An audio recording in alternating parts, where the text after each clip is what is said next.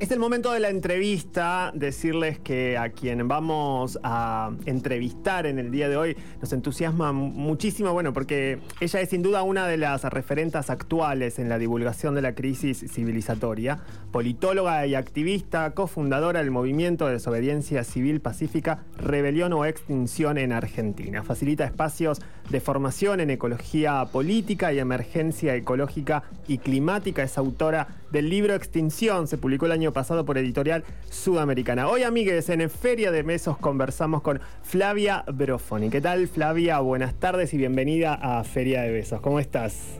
¿Cómo están, chiques? Buenas tardes, qué buena introducción, gracias.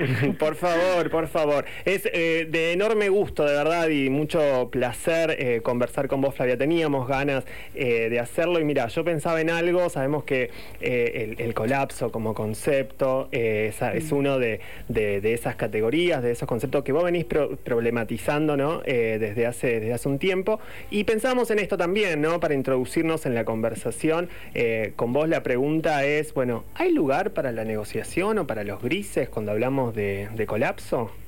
Mm, eh, una preguntona. Em, a ver, creo que parte de lo que tenemos que asumir como, como integrante del diagnóstico, si querés, era de la histórica caracterización política del tiempo que estamos viviendo, es que estamos viviendo un tiempo en donde eh, las características que conocíamos de los digamos, sobre la cual construimos política pública, si querés después para meternos en el tema de negociación, están cambiando desde los ecosistemas, ¿no? Desde los ecosistemas y desde el clima. Entonces, más allá de la coyuntura y las diversas crisis que podamos eh, atravesar y, y después de las cuales recuperarnos, hay algo que ya no va a seguir ocurriendo y que seguimos dando por hecho, que es que el abastecimiento de alimentos, por ejemplo, la disponibilidad de agua, em, la posibilidad de que los servicios ecosistémicos, servicios ambientales que prestan los, ecosistemas como regulación climática, absorción de inundaciones, regulación de, sequías y demás sigan funcionando como tal y eso es una falacia. Entonces, en donde no hay grises es en el en la caracterización sociohistórica del tiempo que vivimos y es un tiempo de colapso en, en, eso, en, en, el quiebre en el funcionamiento de los ecosistemas. Por eso siempre hablamos de que más allá de cuán tibio, no tibio pueda ser la, la reivindicación, hay que asumir que el contexto en el que nos estamos moviendo es nuevo y eso es algo que no están haciendo ni los gobiernos ni las corporaciones que nos siguen hablando como si viviéramos hace 30 años con un funcionamiento ecosistémico, atmosférico que cambió rotundamente y que todos los complejos tecnocientíficos ya se encargan de, de decirlo, de gritarlo a esta altura del partido, ¿no? Totalmente, totalmente. Acá, eh, sin dudas, eh, y es algo que también eh, nos interesa charlar con vos, es esta interpelación ¿no?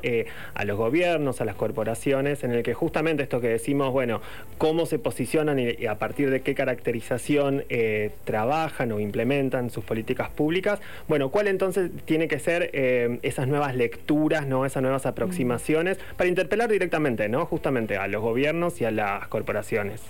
Totalmente. Mira, hay un caso, hace algo de coyuntura, algo que estamos discutiendo ahora, la hidrovía Paraná, ¿no? La hidrovía eh, es esa autopista fluvial que se plantea como si el Paraná no fuera un río, está renegociándose y toda la conversación pública alrededor de eso durante las últimas semanas giró en torno a, bueno, los años de corrupción, cómo pasaron los gobiernos y todos chorearon con el tema, cuáles son las condiciones de, la, de una hipotética nueva concesión, qué parte va a ser privada, qué parte va a ser pública.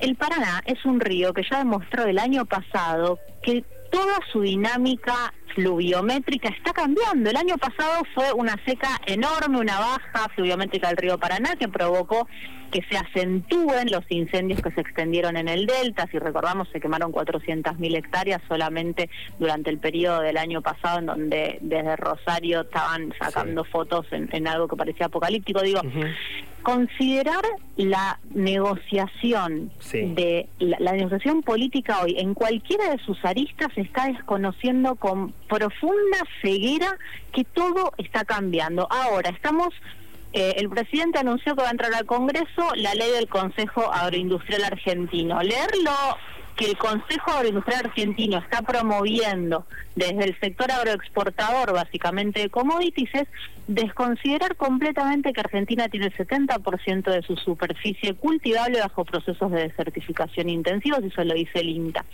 Y que en 5 años, 10 años, no estamos hablando de 30, ya no se va a poder cultivar lo mismo en todos lados, por más transgénesis que le metan a la soja y al trigo, porque son suelos que ya, ya mutaron en su dinámica.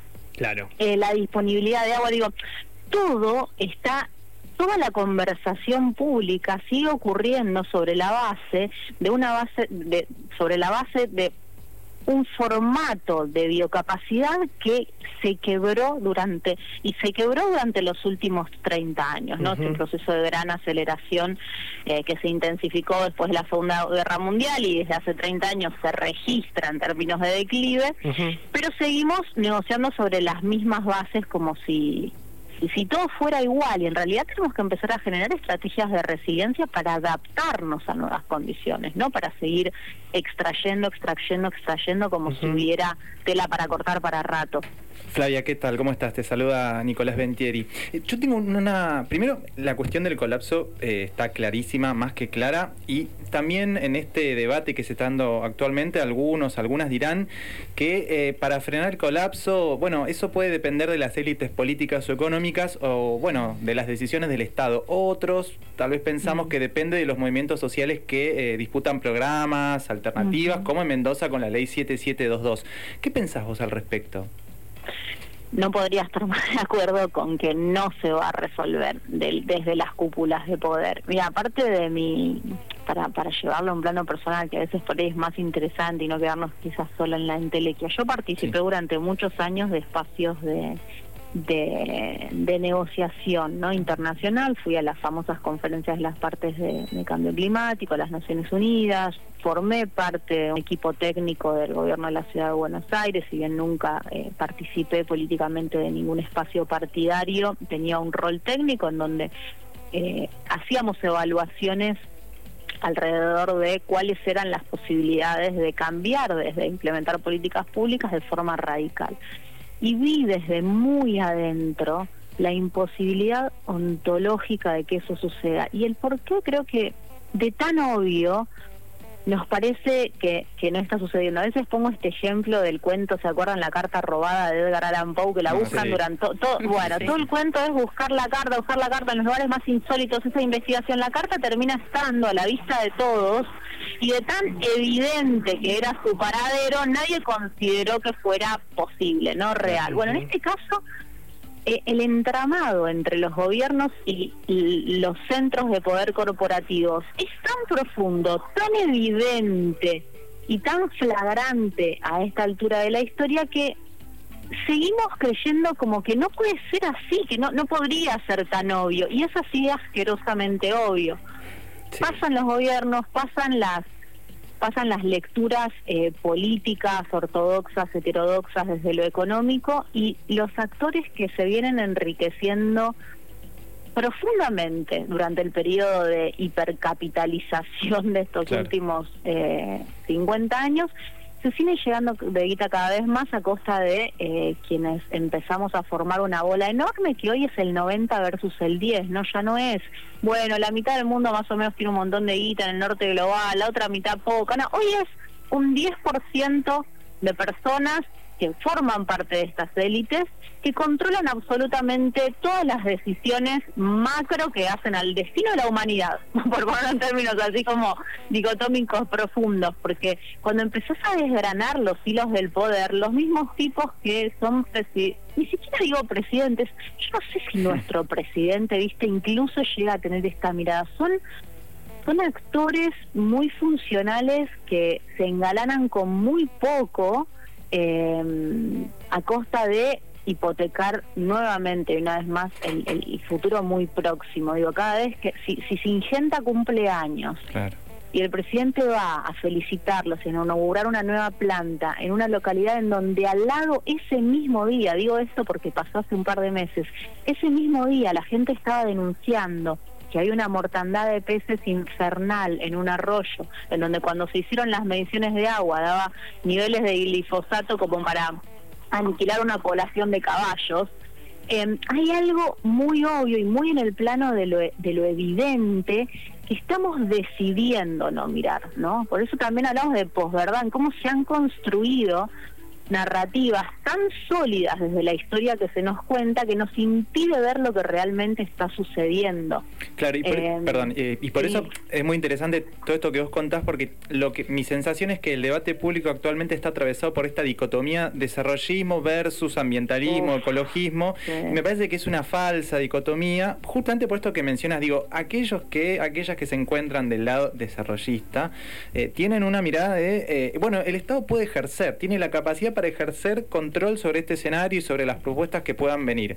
Y lo que vos estás contando es que todo lo contrario, además de que hay una connivencia ahí imposible de resolver, no se, no se podrá, digamos, si vos lo contás, digamos, tu testimonio está más que claro.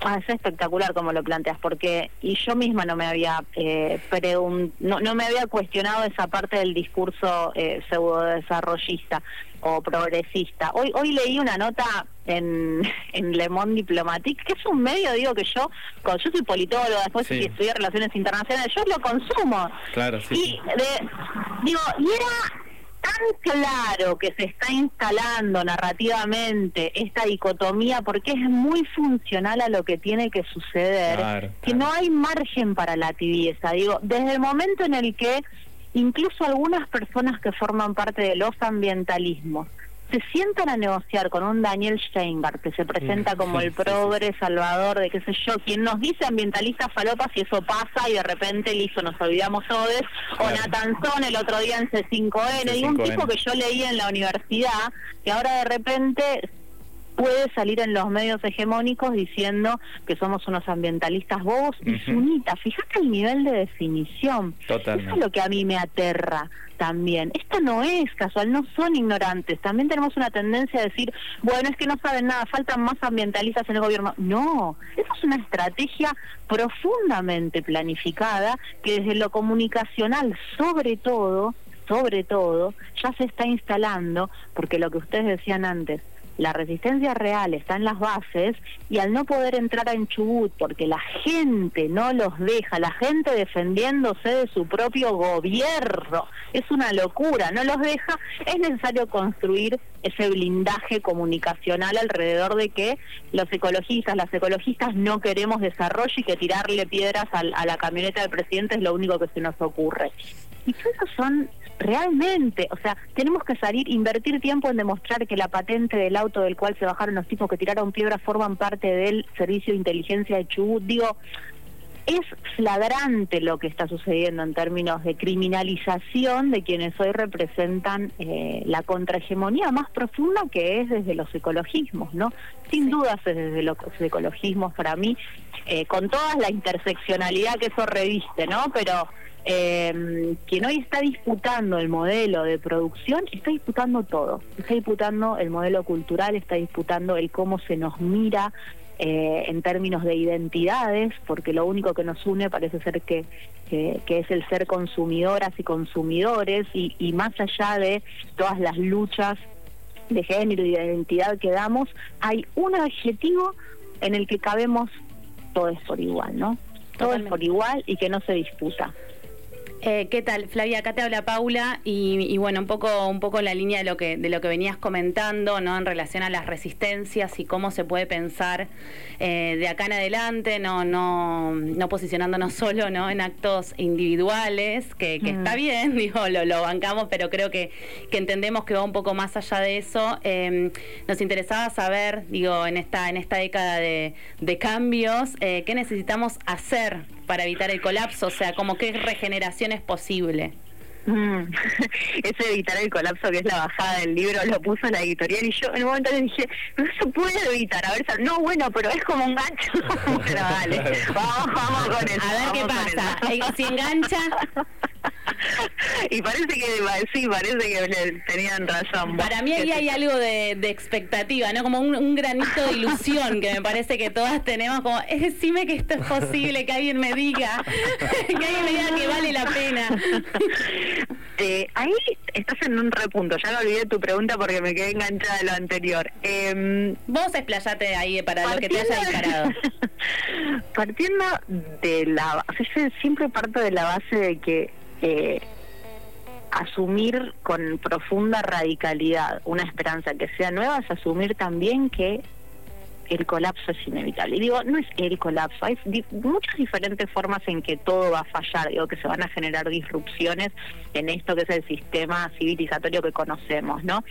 Eh, esa es la base de la cual partimos, con lo cual evitar es poco probable, lo que sí podemos hacer es en resumidas cuentas, aprender a colapsar mejor o adaptarnos, pero generar estrategias de adaptación profunda a los tiempos que vienen. Y en esas ah, estrategias de adaptación profunda, decididamente la, la guía, sin dudas, que es la más barata, es la que generaría... Eh, más consecuencias positivas en términos de, de, nada de funcionamiento de esto que hablábamos recién, ecosistemas, atmósfera, clima, es la regeneración de la naturaleza. Y cuando digo la regeneración de la naturaleza no es crear más parques nacionales, aislarlos de la gente, no, no, eso ya demostró que no fue suficiente no funcionó. Definitivamente las áreas protegidas tienen un rol de reservorio de muchas cosas, entre ellas conocimiento ancestral, que, en Brasil, por ejemplo, era muy claro como las comunidades que se quedaban guardianando los parques nacionales también funcionaban como reservorio cultural de conocimiento, de conocimientos que vamos a necesitar para la hipotética refundación de esto. Em, y en ese en ese camino de evitar el colapso o, aumentar la resistencia, si querés, lo que a mí más me interpela es que muchas veces la pregunta viene asociada a esta misma escala de valores que el capitalismo impuso, ¿no? El tener éxito, que esto tenga un resultado concreto. Bueno, ¿qué vamos? ¿Hacia dónde vamos? ¿Cuál es el objetivo? Y la verdad es que creo que también es momento de, de cuestionar eso. Bueno, no sabemos qué es lo que va a pasar. La incertidumbre, si me preguntas a mí, es como eh, la, nor la única nueva normalidad que en este tiempo vamos a vivir. Incertidumbre absoluta. Tenemos algunas certezas, cosas que van a pasar. ¿no? Sí, y aparte, sabemos bien cuándo. ¿Y cómo nos vamos a vincular también con, a, partir de estos cambios, cómo nos vamos a vincular con la naturaleza y, y entre nosotros también, ¿no? O sea, si, si suponemos que estas resistencias pueden generar algo nuevo. Totalmente, lo ves y mira, cuando bajas a la, praxis, porque en estas conversaciones a veces eh, quienes todavía por ahí están como eh, el otro día me pasaba con una de las autoras de, esa nota de, de, Cenital que hablaba de desarrollismo versus ambientalismo y bla, me decía, bueno, pero presenta vos cuáles son las soluciones entonces, si tanto te molesta lo que estamos diciendo. Y no, no soy yo, lo que hay que hacer es bajar a entender cómo funciona cada territorio con sus particularidades y que son las comunidades que habitan esos territorios las que construyan su plan de adaptación, mm. las que decidan si quieren que en, la, en, en, su municipio, y cuando estoy hablando de comunidades me refiero también a la escala municipal, si lo ponemos en términos. En Argentina hay más de 1.600 municipios, ¿no? en donde esa escala de gobierno es la más interesante para mí, para empezar a trabajar en estas estrategias de adaptación profunda, y que sea la gente la que decide si ahí se sigue produciendo soja para exportación o necesitan realmente que se produzcan alimentos para su gente porque se están muriendo de hambre. Si las comunidades que están alrededor de Vaca Muerta, que ya empiezan a evidenciar las consecuencias de la fractura hidráulica, quieren esos emprendimientos o están cerrando sus producciones de peras, de manzanas, que es lo que está sucediendo en la realidad, porque viene una presión externa de la que no pueden dar cuenta en su en su en su relacionamiento comunitario de todos los días. Ahí hay una una una trampa muy fácil, muy fácil en la que yo me niego a caer, que es en, en la de dar el set de soluciones. Claro sabemos que hay cosas que no se tienen que hacer más. No se puede sacar más petróleo debajo de la tierra, no se puede sacar más petróleo debajo de la tierra. ¿A dónde te lleva eso? Y bueno, inevitablemente a reducir en términos de eficiencia, a reemplazar la matriz energética, pero digo, no se puede tirar más venenos en la comida, no se puede tirar más venenos en la comida. Sí, sí. ¿Cuál es la solución? Bueno, muchas, agroecología, biodinámica, agricultura regenerativa, digo, va a depender de cada lugar, pero plantarse en el no es la verdadera propuesta en este momento. El acto de resistencia es propositivo. Total. No es que hay dos manuales, ¿viste? Total, total, plantarse en el no. Justamente el próximo lunes, ¿no? En el marco del Día Mundial del Agua, eh, se va a estar activando y acá en la ciudad de Buenos Aires va a ocurrir en el Plaza de Congreso a las 17, ¿no?